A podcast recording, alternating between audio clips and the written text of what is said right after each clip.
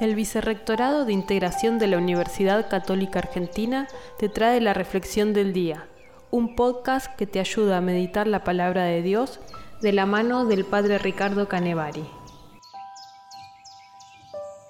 Miércoles 16 de diciembre. Escuchamos a Lucas en el capítulo 7, versículos 19 al 23.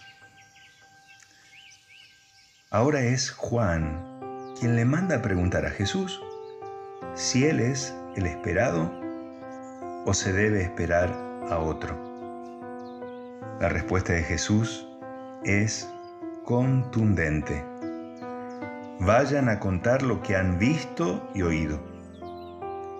Los discípulos de Juan ahora son testigos de la luz verdadera, aquella luz que no tiene fin. Los discípulos de Juan son discípulos, testigos de Jesús. Nosotros, ¿de quién seremos testigos?